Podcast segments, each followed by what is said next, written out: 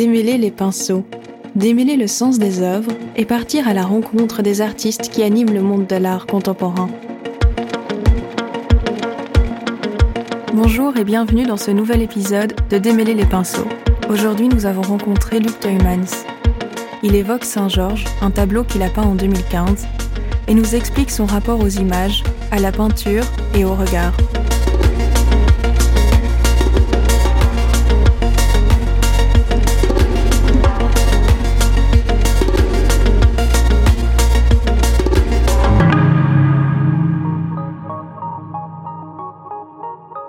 Bonjour Luc Teumans et merci de participer à ce nouvel épisode de Démêler les pinceaux. L'épisode d'aujourd'hui est un peu particulier car on va pas s'intéresser à toute votre œuvre de façon exhaustive, mais on va commencer surtout par un tableau en particulier. Hmm. Le tableau, c'est celui qui s'appelle Saint-Georges. C'est un tableau que vous avez peint en 2015. Mhm. Alors pour situer un peu le contexte, Saint-Georges, c'est un martyr de la religion chrétienne, saint patron de la chevalerie. Il est souvent représenté sous la forme d'un chevalier qui terrasse un dragon, parfois pour sauver une princesse. Il y a de nombreux peintres qui ont euh, représenté Saint Georges sous cette forme. Donc il y a notamment Raphaël, le Tintoret, Delacroix, Uccello, Rubens, etc. Et dans ces tableaux, on retrouve en général les trois protagonistes de la légende, le chevalier Saint Georges, le dragon et la princesse. Mhm. Et vous avez décidé de traiter ce sujet différemment parce que dans le tableau, il y a ni Saint-Georges, ni la princesse, ni le dragon. Non, on n'a que des gens qui euh, qu'on voit de dos et des gens qui sont des spectateurs. Et en fait, euh, c'est pris directement des films de Super 8 que j'ai fait en les années 80 dans le truc à Waterloo, le grand panorama. Alors j'ai pris le, le, dragon pour l'idée de la guerre, d'une manière ou d'une autre. Alors on voit les gens qui sont stupéfiés en train de voir à quelque chose qui se passe devant eux et qui se dépasse devant eux. Alors c'est ça qui est trouvé plus intéressant que montrer le dragon. Et euh, à un certain grandeur aussi que, en fait, que le spectateur se multiplie parce que le spectateur regarde le spectateur d'une manière ou d'une autre. Et on voit que le mystère qu'il y a, qui est dans la lumière, qui est en fait dans les nuages qu'on voit, qui est, euh, on voit pas aussi le, le par exemple le, le, panorama de, de Waterloo, si je ne voulais pas montrer, mais simplement cette idée d'une vision extrapolée. Mhm. Oui, c'est ça, parce que donc le tableau, c'est une grande huile sur toile qui fait plus ou moins 1m70 de haut sur 3m70 euh, de mhm. large. Et donc on voit cinq personnes un peu floues de dos qui regardent une scène. Mais comme vous le disiez, la scène, elle est relativement abstraite. On ne sait pas trop, euh, pas trop ce que c'est. Il y a une ombre sur la gauche du tableau. Mhm. Et donc finalement, le sujet du tableau, c'est bien plus le fait de regarder une œuvre ou de regarder une scène. Et d'être regardé aussi. Et d'être regardé. De dos. Mais aussi, c'est une, une, espèce d'attente qui, qui est euh, produite parce que euh, toute cette idée, enfin, avec le dragon, enfin, il y a une espèce mythique là-dedans, mais il y a aussi une espèce dans toutes les choses qui sont épiques, si vous voulez. Il y a quelque chose comme une sorte de, de superstition qui, euh, qui est en fait enveloppée dans toutes ces histoires. Alors, je voudrais pas faire quelque chose un sur un, mais quelque chose qui était complètement un peu plus compliqué, un peu plus euh, euh, discret dans ce sens-là. Mhm. Il y a vraiment une mise en abîme de cette action de regarder, d'être regardé. Et aussi l'idée de panorama qui était très importante. Mais dans le panorama, il y a quelque chose qui m'intrigue, c'est qu'il y a des lignes qui sont quand même assez présentes, notamment dans cet horizon un peu flou il y a une ligne verticale qui semble couper le panorama en deux. Oui, parce qu'en en fait, l'image a été euh, construite de différentes images. Alors, et je voulais montrer ça aussi, mhm. enfin, cette inexactitude dans le dans l'image même, dans la peinture. Mhm. Et il y a une autre chose qui m'intrigue, c'est le placement des personnages, parce qu'il y a cinq personnes de dos par contre, elles sont pas du tout réparties de façon uniforme sur le tableau, puisqu'il y en a quatre qui sont groupées à droite mhm. et une cinquième personne qui est seule à gauche. J'avais l'impression que les quatre personnes à droite regardaient peut-être pas nécessairement la scène devant eux, mais peut-être la personne à gauche qui regarde elle aussi. Oui, les quatre personnes sont en train de, de, de, partir de manière de se, de, de, se dégager de, l'image que l'autre est obstiné à le voir parce qu'il il, il, fait son poids sur la balustrade dont on voit euh, le panorama ou l'image, si vous voulez.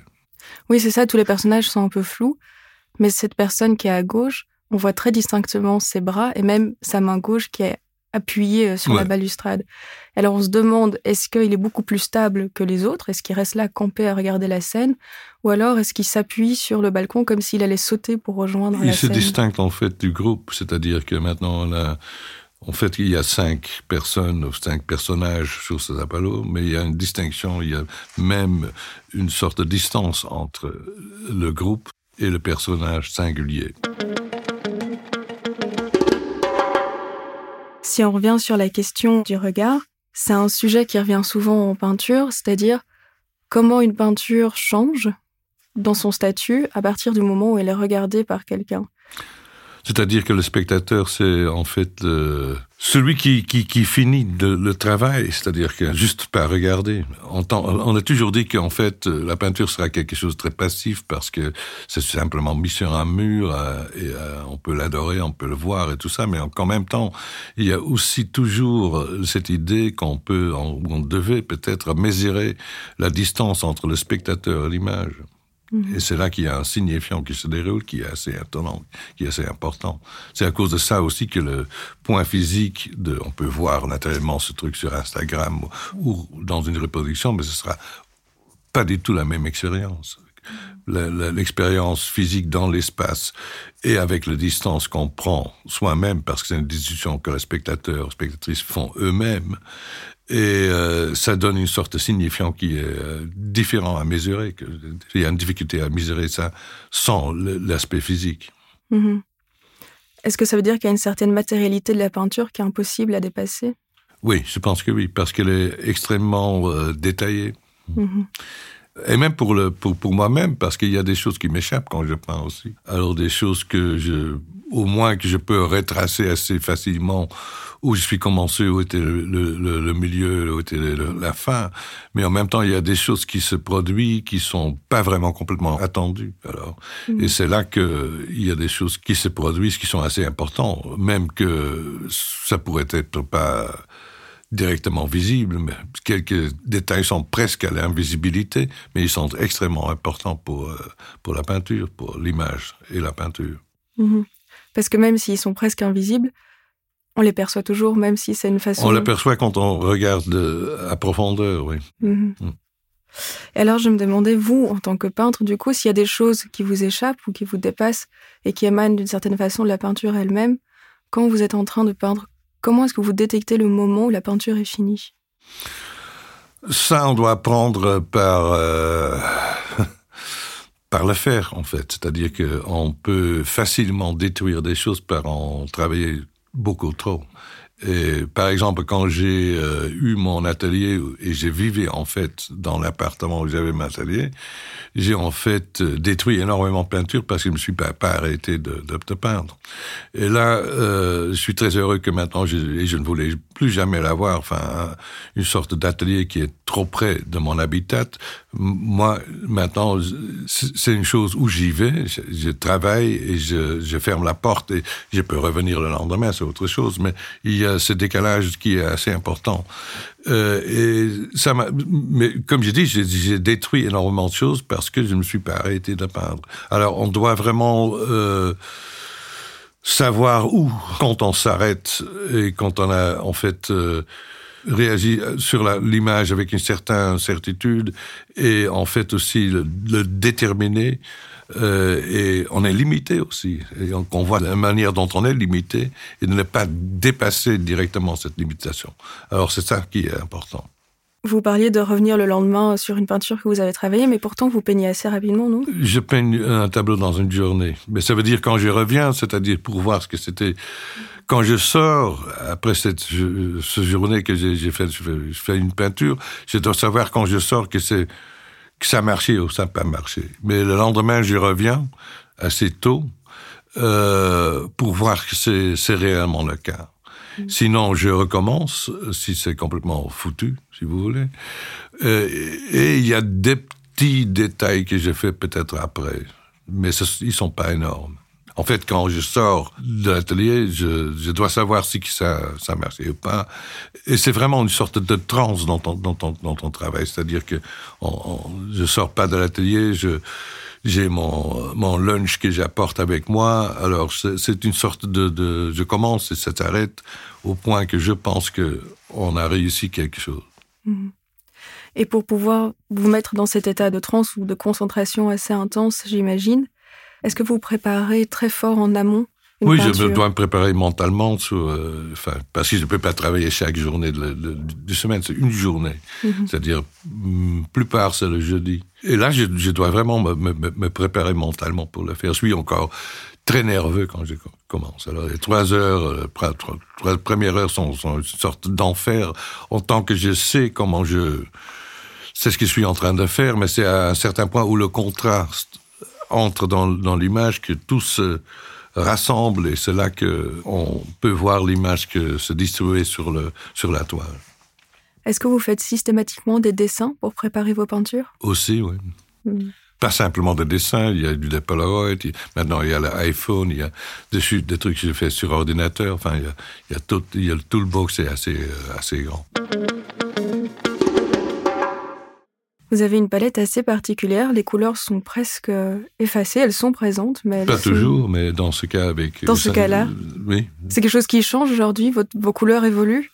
Ça change tout le temps. C'est-à-dire que en tant que ça a l'air d'être euh, comme des tons gris, mais dans ce ton gris, il y a aussi de chaleur. C'est, il y a énormément de couleurs dans la, la tonalité, beaucoup plus que dans une, soi-disant, le bleu clair ou le rouge.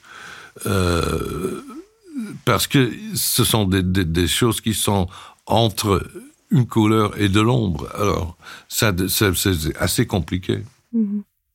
J'ai lu que vous peignez toujours en commençant par le plus clair et en finissant par le plus foncé. Ouais. Pourquoi?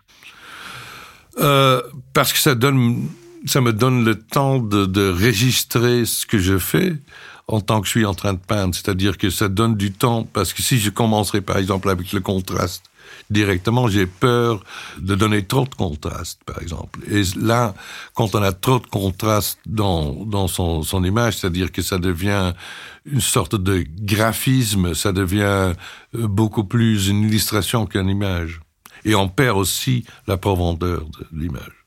Ce qui amène aussi un certain flou une certaine euh, indétermination, du moins. Oui, c'est-à-dire que, oui, ça veut dire que, oui, il y a un certain flou, il y a aussi une sorte d'inquiétude qui entre dans, dans l'image, parce qu'on doit euh, se vérifier ce qu'on est en train de voir.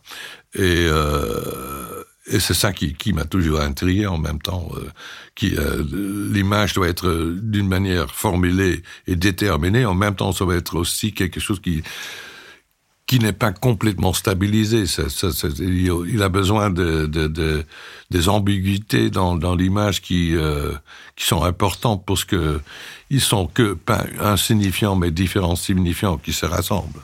Mm-hmm. Et cette ambiguïté dans l'image, est-ce qu'elle n'est pas aussi due au sujet particulier que vous traitez C'est-à-dire que... Aussi, ça dépend. Mm. Vous traitez beaucoup de sujets historiques, parfois des sujets historiques très durs, voire euh, horrifiques. Ouais. Pourquoi est-ce que ce sont ces choses-là en particulier qui vous intéressent? Enfin, s'ils sont horrifiques ou non, ce sont des choses qui sont euh, des choses qui, qui ont été formulées, qui, qui des choses historiques. Enfin, je suis pas un, un, peintre d'histoire non plus. Mmh. C'est-à-dire que euh, ce sont des choses qui m'ont fasciné à, à, cause du fait qu'ils ont à voir avec l'idée ou l'image que donne le pouvoir, en fait. Le pouvoir m'a fasciné pas pour l'obtenir, mais pour l'analyser. Et dans ce sens-là, il y a toujours eu cet aspect d'être intrigué par ce mécanisme, dont, d'une manière aussi, une image est formulée, euh, pas simplement de l'idée de propagande, mais autre, c'est-à-dire de déstabiliser cette idée de propagande. Certains pourraient dire hmm? qu'il y a une sorte d'esthétisation de ces, de ces faits historiques. Qu'est-ce que vous en pensez de ça? Ça, c'est un, c'est un danger qui est réel. C'est-à-dire que, par exemple, vous pouvez se demander à la fin, euh, je vais faire quelque chose avec une dernière euh, gens qui, qui, qui est survivant, en fait, en Belgique, de, de, de l'Holocauste, par exemple. Si, euh, ces personnes, ces personnes euh, ne sont plus là, alors toute l'idée euh, de cette horreur peut, peut facilement entrer dans une sorte de, de, de, de espèce de, image imaginaire, quoi. Alors ça, ça, ça, devient quelque chose de différent. Et là, mais ça aussi, il y a un côté de perversion qui est assez intéressant. Mm -hmm. Dans votre carrière, vous avez fait du cinéma pendant un moment. Est-ce que vous avez totalement arrêté de peindre pendant cette période? Oui. Qu'est-ce qui vous a fait revenir à la peinture? Euh, Le fait que j'ai filmé, en fait. C'est-à-dire que avant que je suis arrêté de peindre euh, à la fin des années 77, 18, euh, enfin, le début de, des années 80, sans dire. Parce que j'avais l'impression que c'était trop euh, extensiel, trop tourmenté, trop près et j'avais pas assez de distance. Et avec le processus de, de filmer, euh, on peut même filmer, on peut même éditer quand on est en train de filmer, en fait. Et j'ai commencé avec Super 8, euh, 16 mm, à la fin 35 avec une équipe. Et là, euh, ça m'a donné enfin, le, le, ça a réalisé l'idée de distance que j'avais besoin pour revenir à la peinture, en fait. En fait, ça a tout informé la peinture aussi, hein, à un certain point. Est-ce que ça a influencé votre façon de composer vos peintures? Oui, absolument. Ça, ça a influencé. Par, par exemple, un gros plan, ça n'existe pas en réalité. Mais mmh. ça existe en film, par exemple. Mmh. L'idée de cadrer, de cadrage, des, des choses comme ça. L'idée dont on peut exemplifier un, un, détail et ça devient toute l'image et des choses comme ça sont assez importantes. Et en même temps, il y a une, il y a une similarité entre la peinture et le film, c'est-à-dire que je serais toujours un mauvais photographe parce que je ne serais jamais dans le moment. Et avec la peinture et le film, il y a quelque chose qui est assez similaire dans le sens que tous les deux sont euh, autour ou se déroulent autour de l'approche de l'image. On est en train d'approcher l'image. Et quelle est pour vous la différence du rapport au temps entre le film et la peinture? C'est un temps euh, différent dans le sens que le film a naturellement une sorte de narratif et euh, une peinture comme objet, c'est quelque chose qui est immobilisé. En même temps, euh, ça découpe l'idée de narratif, autant que c'est aussi une narration, mais c'est une narration qui est beaucoup plus intériorisée. Et euh, dans le fait que c'est immobile, mais le fait que quelque chose est immobile, ça ne peut pas dire que ça ne bouge pas, ça bouge autrement. Mm -hmm. On parlait tout à l'heure de l'importance de la matière dans la peinture, dans le rapport qu'on a mmh. à la peinture. Est-ce que vous pensez que la matière est importante aussi parce qu'il y a un contact physique de l'artiste avec sa toile? Oui, absolument, c'est primordial. C'est-à-dire que moi, je suis un artiste que je dois, je dois peindre tout moi-même. Alors, je, je, travaille seul dans l'atelier. J'ai pas d'assistant qui, qui m'aide à formuler mes images ou de peindre avec moi des choses comme ça. Non, non. Alors, c'est alors ça, c'est primordial. Et aussi, quand je, par exemple, je pouvais plus le faire, alors ça s'arrête là. Alors c'est important d'avoir cet aspect physique pour euh, être convaincu de l'image qu'on fait. En fait, c'est peut-être con, mais je sais pas. Mais c'est assez important et primordial pour moi. Est-ce que vous pensez que euh, se mettre dans cette euh, position-là, c'est être un peu à contre-courant de ce qui se fait aujourd'hui dans l'art contemporain? Il y a énormément de gens qui peuvent. La peinture n'est pas morte Non, ça c'était un, un, discours qui était un peu mal foutu, c'est-à-dire qu'il y a eu ce discours pendant on ne sait pas combien d'années euh, que la peinture est morte, qu'elle est vivante, tout ça, mais c'est pas un discours réel. J'ai toujours dit, quand on me demandait pourquoi vous peignez encore, parce que je dis, je suis pas naïf. La peinture a toujours été, euh, en fait, une espèce d'endroit euh, un temps et un espace qui était symbolique. Et ça a toujours été de là.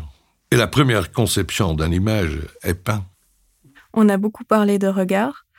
Et euh, j'ai une question récurrente que je demande à nos invités. Est-ce que vous pensez que regarder une œuvre, ou même regarder en général, c'est quelque chose qui s'apprend? Ça, c'est une question assez difficile, mais euh, on peut instruire un regard, oui. Évidemment, on peut faire ça. Mais ça va, ça, ça va, je pense pas que ça pouvait complètement déterminer les regards non plus. Alors, il y a quelque chose de très inattendu. Il y a des choses qui, des gens aperçoivent et les autres n'aperçoivent pas. On peut euh, pas uniformiser un, regard sur un plan que on peut l'instruire que avoir ça, par exemple. Hmm. Merci beaucoup. Merci à vous d'avoir écouté Démêler les pinceaux. Vous pouvez nous retrouver sur toutes les plateformes d'écoute. N'hésitez pas à noter cet épisode et à nous rejoindre sur Instagram. À bientôt!